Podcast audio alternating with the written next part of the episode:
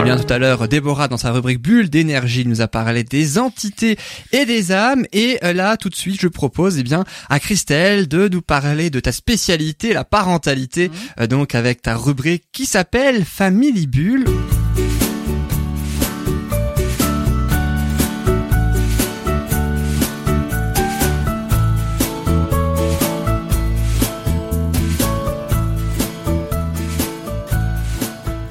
Et alors la parentalité, c'est un sujet très très vaste. Tu avais abordé, je crois, lors de tes deux, lors de tes deux dernières oui. participations, pardon, des écrans, hein, c'est ça, par rapport au comment mettre en pratique les écrans et puis aussi alerter sur les dangers, et Exactement. comment mettre en pratique parce que quand on sait que c'est dangereux, c'est bien, mais faut-il savoir comment on gère les choses au quotidien avec nos enfants qui baignent dedans et qui sont souvent déjà dans cette dépendance. Surtout aujourd'hui. Très tôt, hein, très jeune. Je le vois Ah oui. avec des amis qui ont des tout petits. Ah oui, oui, C'est en train de devenir un- une question de santé publique et on en entend de plus en plus Mm. parler. Eh oui, c'était il y a 15 jours, hein, donc cette chronique que vous pouvez évidemment retrouver euh, en podcast.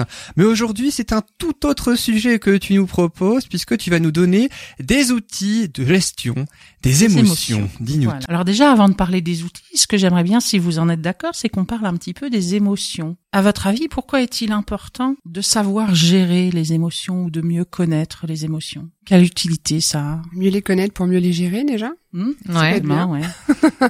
Sinon, c'est difficile à gérer si on sait pas ce que c'est. Alors on, par- on émotion. parle euh, dans le jargon professionnel, on parle d'intelligence émotionnelle. Oui.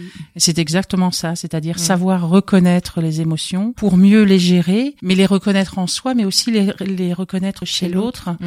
parce que l'intelligence émotionnelle, ça permet aussi bah, de mieux communiquer, de mieux se sentir en société, Ouais. de mieux être dans l'échange, dans l'interaction avec l'autre. On le sait, la communication c'est quelque chose de compliqué. Il y a des messages qui passent, on maîtrise pas toujours, et plus on a cette intelligence émotionnelle, plus il est facile d'avancer aussi en société. Il n'y a pas que l'individu à Oui. titre individuel, il y a aussi l'individu dans la société. Mm. Et donc pour nos enfants, c'est très important aujourd'hui bah, de travailler sur cette intelligence émotionnelle, aider l'enfant. L'enfant en bas âge fait pas la- le distinguo, il, il a, il n'a pas d'instinct, la capacité de mettre des mots sur ses émotions.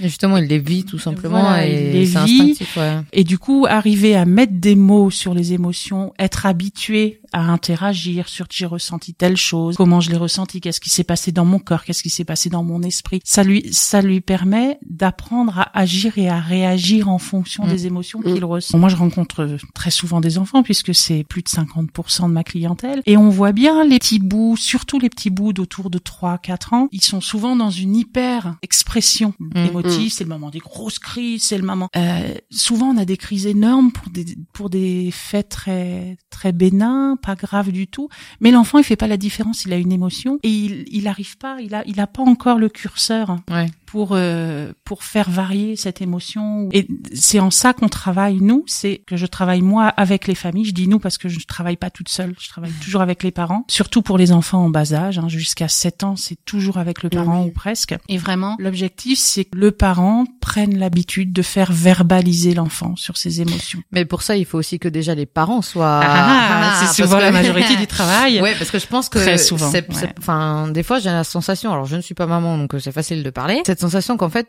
il y a des choses c'est d'abord aux parents de travailler avant que ce soit, enfin, avant qu'on en vienne à, l'enfant. Alors déjà, je dirais clairement, quand on a un, deux, c'est idéal, mais quand on a les parents qui ont déjà une très bonne intelligence émotionnelle, Mm.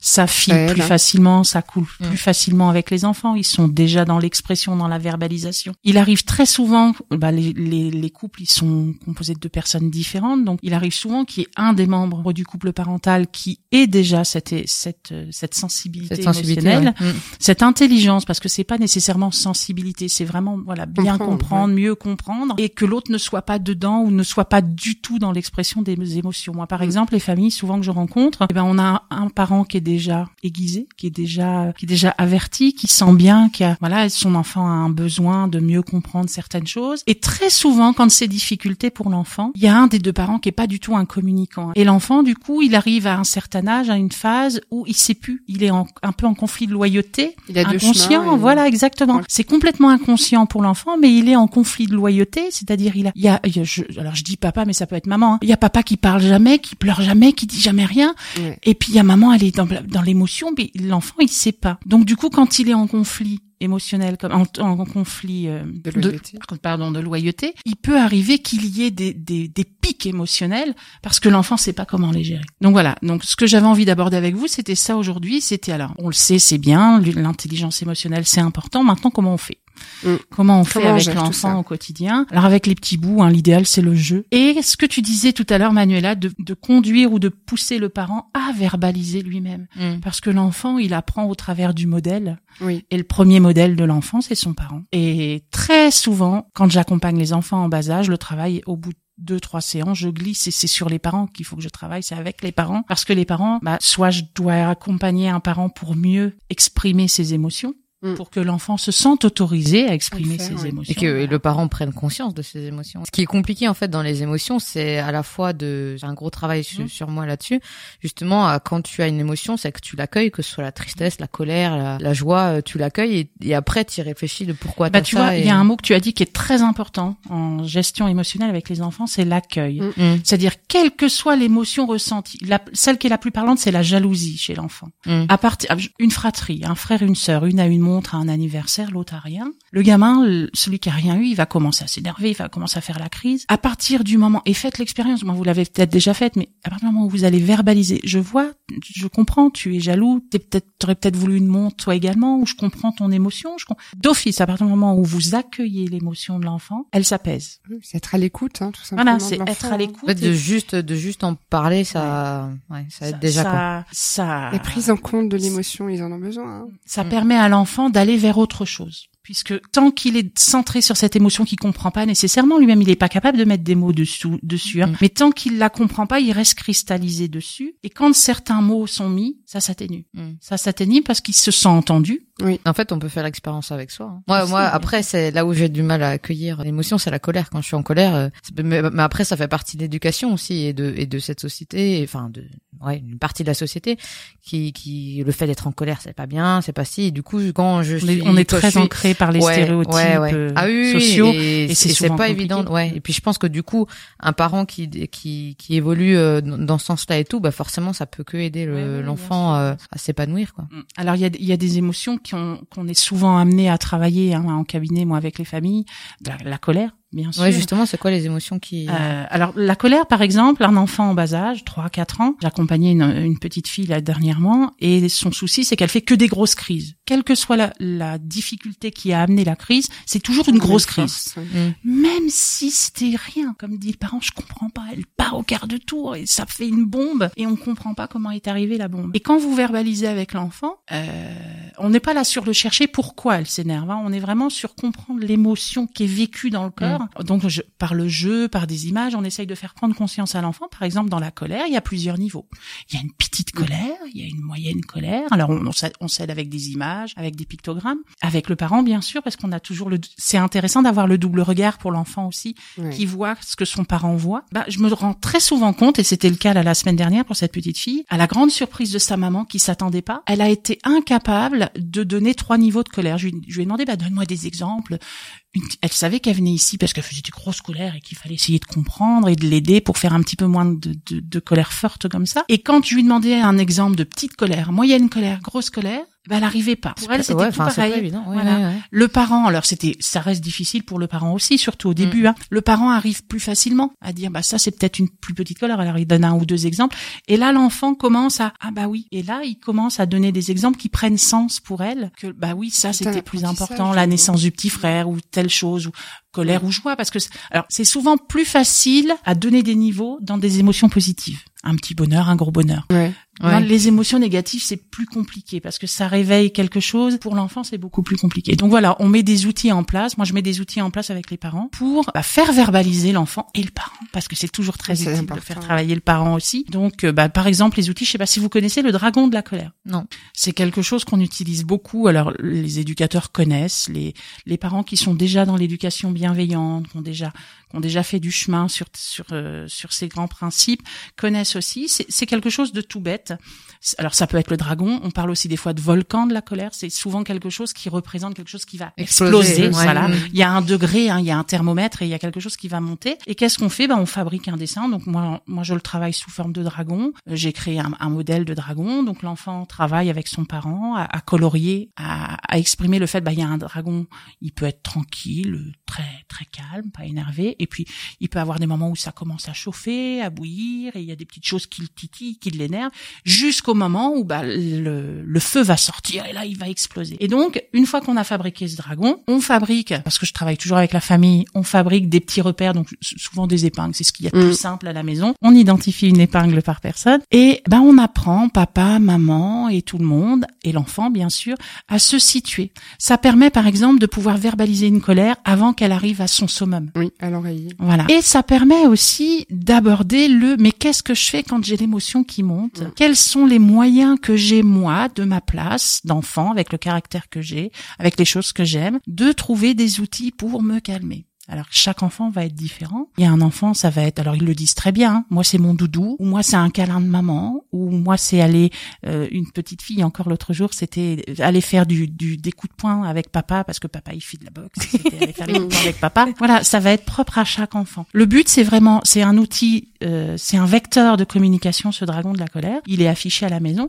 C'est aussi très utile pour le parent parce que quand il commence à s'énerver, vous savez quand vous êtes à un moment où vous en pouvez plus, vous allez exploser et vous allez perdre votre bienveillance. Euh, euh, voilà, vous allez vous allez craquer, vous allez soit il y a un cri qui va partir, soit il y a un mot que vous, vous allez regretter d'avoir dit, soit même des fois il y a une claque hein, qui va partir parce que bah et, et ben ça sert aussi beaucoup aux parents parce que ça permet aux parents de dire à l'enfant tu vois là moi je suis à ma limite. Mon dragon il est là, il Oui, est parce en que haut. ça va dans les deux sens. Et en on en parlera ouais. plus tard. Maintenant, on va se prendre un temps. Alors peut-être un câlin.